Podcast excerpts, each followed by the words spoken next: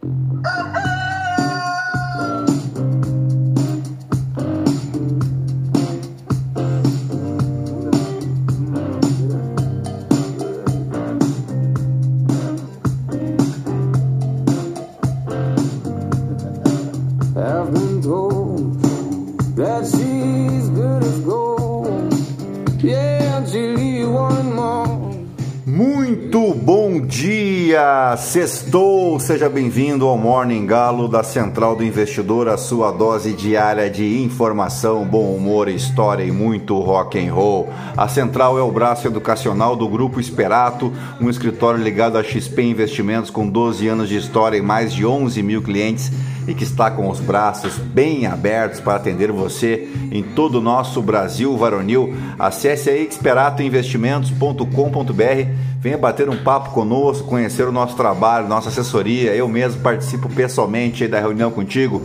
Eu sou o Felipe Teixeira e ao som de Calil nós vamos destacar o que de mais importante deve movimentar o mercado financeiro nesta sexta-feira, 3 do 3. Faltam 303 dias para acabar o ano e 35 dias para o feriado de Páscoa.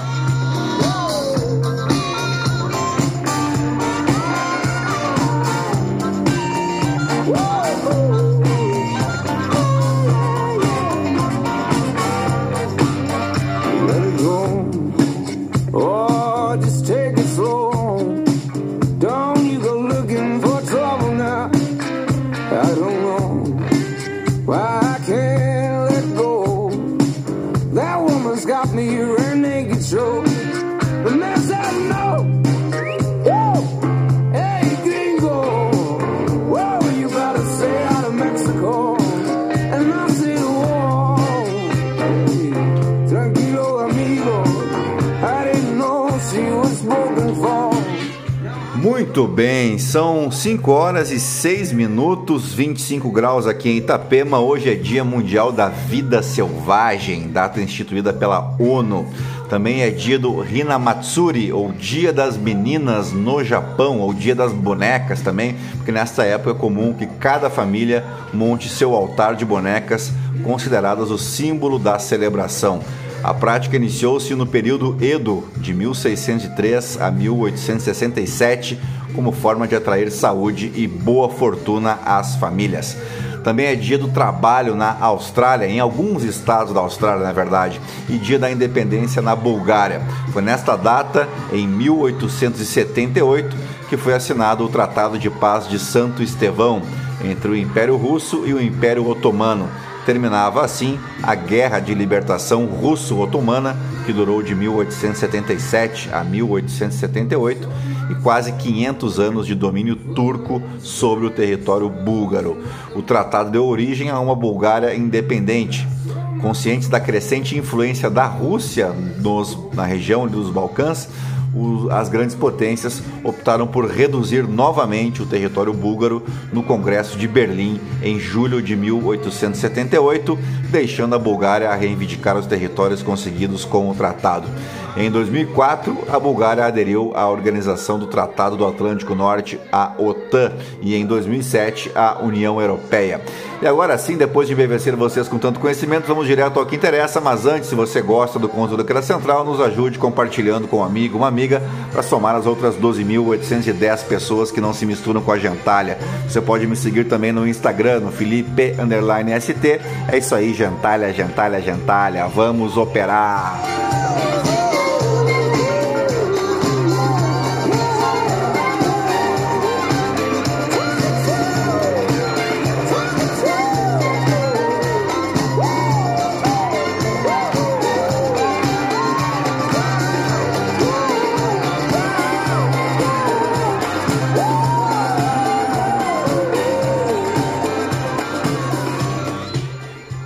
Pois bem, a primeira semana de março termina com as ações asiáticas encerrando em alta com os, e com os futuros em Wall Street trabalhando no terreno negativo, além do indicador de ações globais da MSCI, o MSCI All Country World, próximo de interromper uma série de perdas que já durava três semanas, à medida que os investidores avaliam o impacto negativo das taxas de juros mais altas nos Estados Unidos contra os sinais positivos de crescimento da economia da China.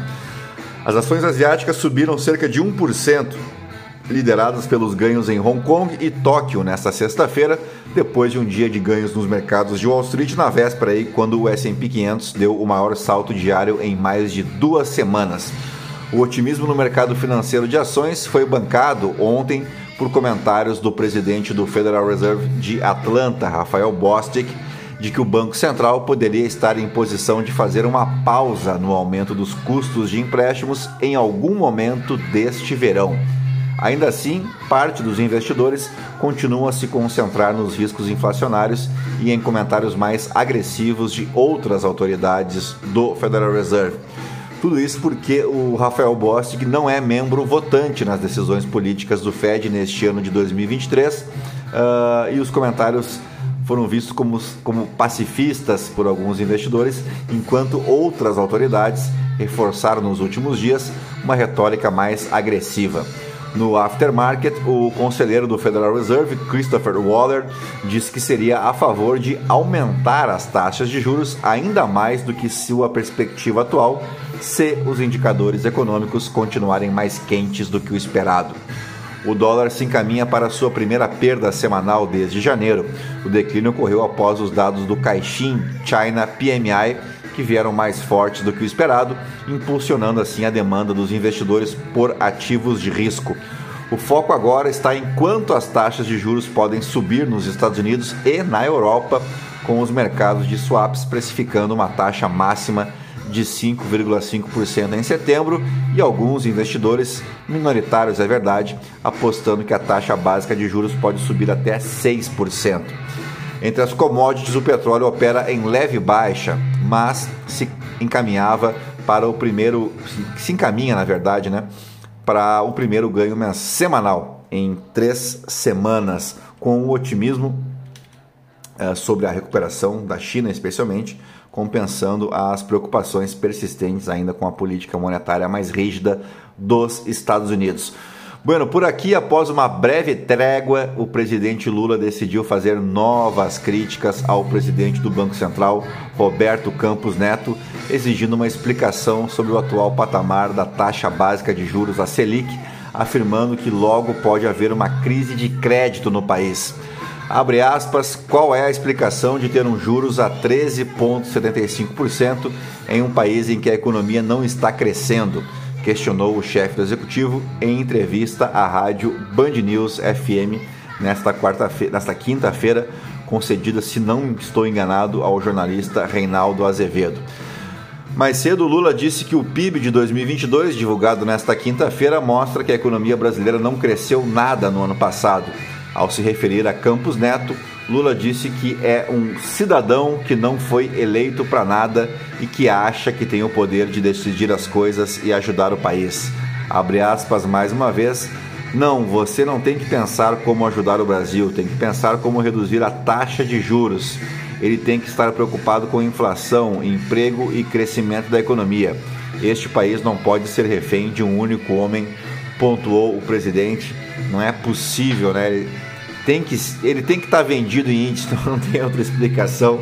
Eu não aguento mais falar do cidadão, então vamos adiante para as principais manchetes dos portais de notícia no Brasil e no mundo ao som de Led Zeppelin.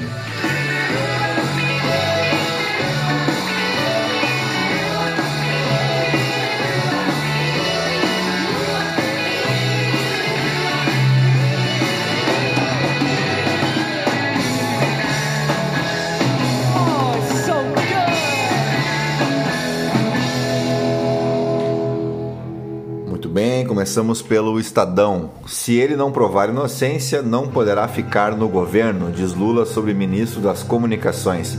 O presidente afirma que convocou o Juscelino Filho para a reunião em que ele deve explicar o uso de diárias e avião da FAB para ir a leilão de cavalos, caso foi revelado pelo Estadão.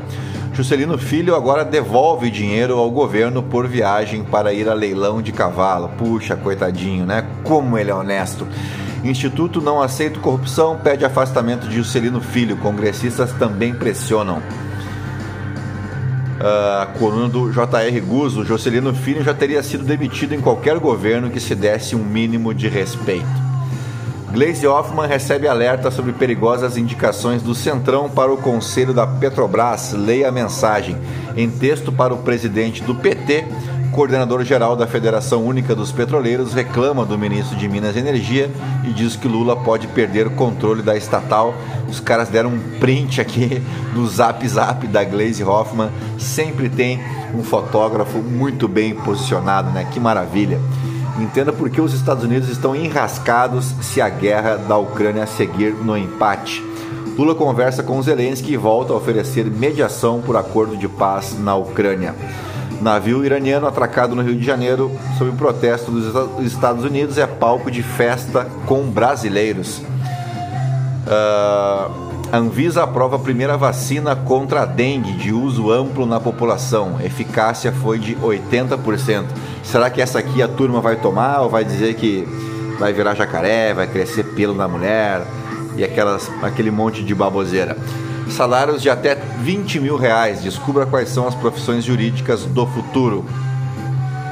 Isso aqui é em homenagem ao presidente, ex-presidente Jair Bolsonaro. Qual o melhor leite condensado do mercado? Testamos oito marcas.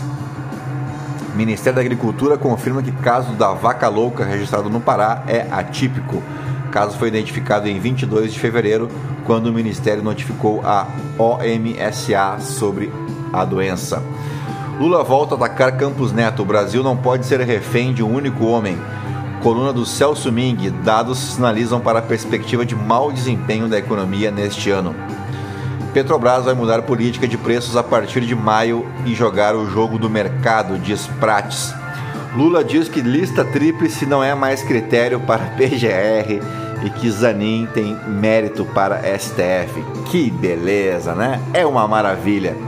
É realmente eternamente será o bananistão. Receita não informou o TCU sobre devassa em dados de adversários de Bolsonaro. É, é o destaque da Folha de São Paulo. O caso estava em fase de sindicância quando o fisco enviou lista ao Tribunal de Contas. Em aceno ao agro, Lula volta a Rondonópolis, no Mato Grosso, 20 anos após primeira visita. programa de cisterna encolhe 96% com Bolsonaro e tem promessa promessas e auditoria sobre Lula. O Ministério da Saúde recua e se diz alinhado com o CGU para divulgar vacinação de Bolsonaro. Pasta mudou de posicionamento após citar que liberação do cartão violaria a lei. comandante do Exército reforça a militares sobre veto a redes sociais atreladas à força. Instrução sobre diretriz de 2021 foi dada em teleconferência a oficiais e sargentos. Saiba o que ver na Pinacoteca de São Paulo com abertura de novo prédio na Avenida Tiradentes. Disputa da gasolina deixa sequelas na dinâmica do governo Lula. É coluna do Bruno Bogossian. Mônica Bergamo, Pelé diz em testamento que pode ter mais uma filha herdeira. Rei do futebol respondia à ação de paternidade antes de morrer. Vinícola Aurora pede desculpa a trabalhadores resgatados no Rio Grande do Sul e diz estar envergonhada. Supermercado suspende vende de suco após caso de trabalho escravo. Vamos para o valor econômico. Casa do Mal da Vaca Louca no Pará é atípico, confirma exame realizado no Canadá. Caixa Seguridade tem lucro recorrente de 2,7 bilhões em 2022, maior da sua história. Americanas, para aí que entrou um banner aqui. Americanas sinaliza aporte de 10 bilhões de reais e credores devem abrir conversas. Poderia ter dado metade dos dividendos e investido o resto, diz Lula sobre Petrobras. Ah, bom, basta que ele faça isso agora, né? STJ, filial não pode ter certidão de regularidade fiscal se matriz tiver dívida. Lula descarta seguir lista tríplice para escolher PGR e cogita Zanin no STF. Vamos para o Globo.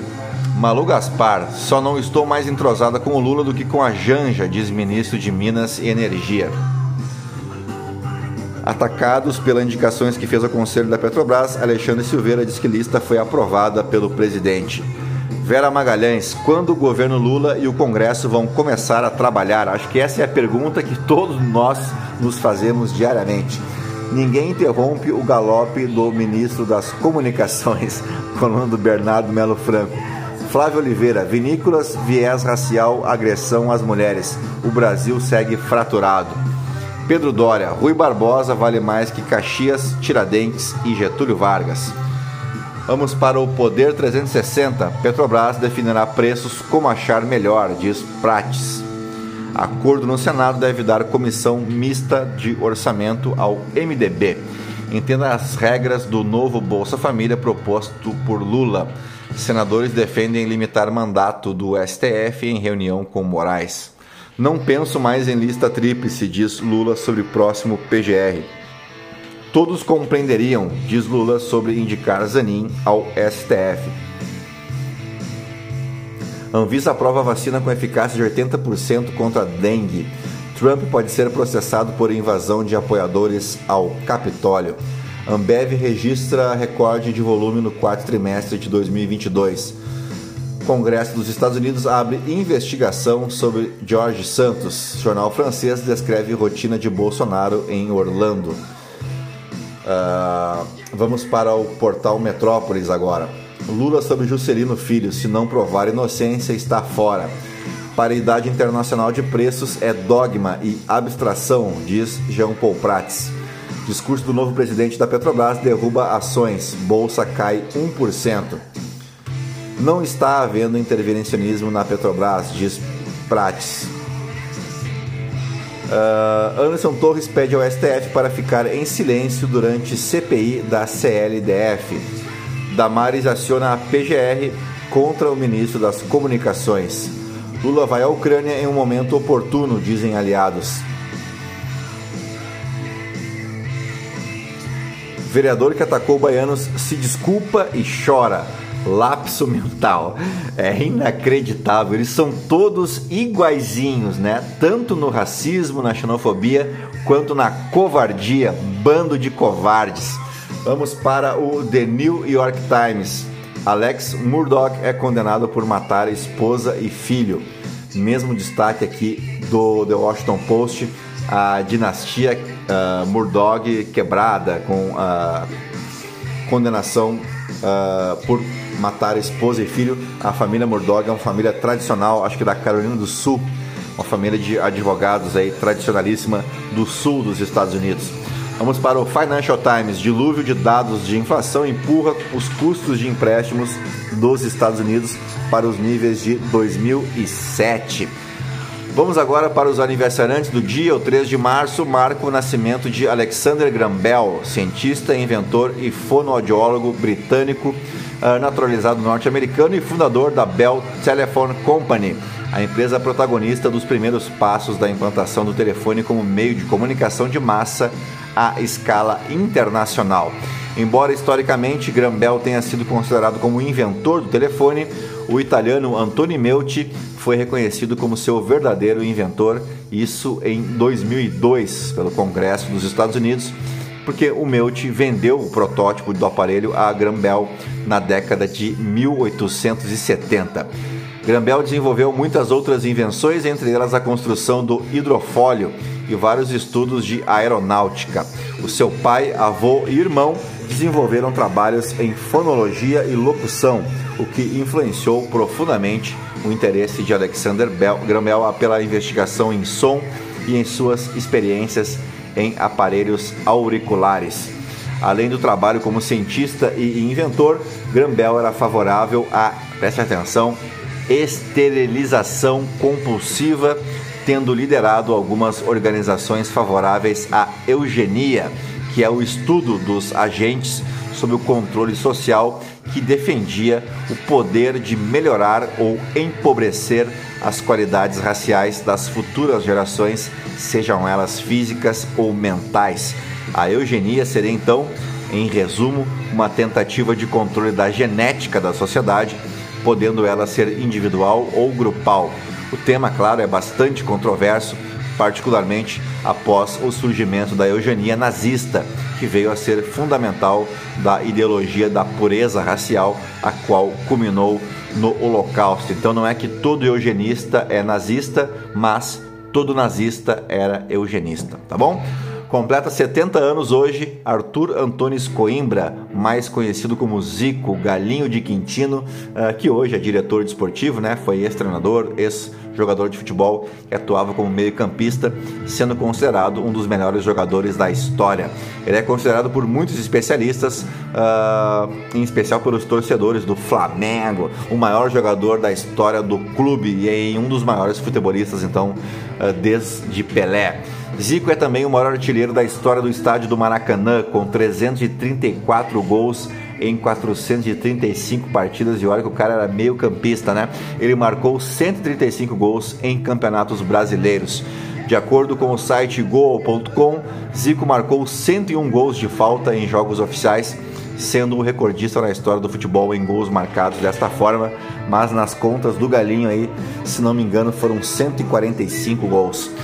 Vamos para os fatos históricos agora. Em um 3 de março de 1687, Domingos Jorge Velho era contratado pelo governo colonial para destruir o Quilombo dos Palmares, que se localizava na Serra da Barriga, na então capitania de Pernambuco, região que hoje pertence ao município de União dos Palmares, no estado brasileiro de Alagoas. O Quilombo dos Palmares conheceu seu auge na segunda metade do século XVII, constituindo-se no mais emblemático dos quilombos formados no período colonial. Ele resistiu por mais de um século. O seu mito acabou se transformando em um moderno símbolo de resistência do povo africano à escravatura. Vamos agora para o ano de 1845, quando a Flórida era admitida como o 27º estado dos Estados Unidos. Já em 1857, no contexto da Segunda Guerra do Ópio, a França e o Reino Unido declaravam guerra à China. Nós já falamos sobre a Guerra do Ópio aqui em algumas oportunidades. Já no ano de 1923, há 100 anos, portanto, a revista Time era publicada pela primeira vez. A revista Time que hoje é chamada de comunista, coisa e tal, né? Em 1938, era, descoberta o, era descoberto o petróleo na Arábia Saudita. Na Arábia Saudita, que é simplesmente o maior exportador mundial de petróleo e tem a segunda maior reserva de petróleo do mundo e a sexta maior reserva de gás natural também.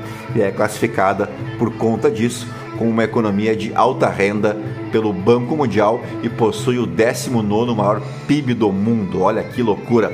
Dito isso, fechamos o nosso Morning Galo desta sexta-feira, agradecendo por mais uma semana na companhia de vocês. Né? Obrigado pela audiência, pela paciência. Uh, Cuidem-se bem, né? Tenham um bom final de semana. E se possível, uh, siga a gente aí no Spotify, clique ali no coraçãozinho. Também avalie o nosso podcast com as cinco estrelas para a gente continuar produzindo esse conteúdo para ele chegar a cada vez mais pessoas, tá legal? Um grande abraço para vocês e até mais. Tchau, fui!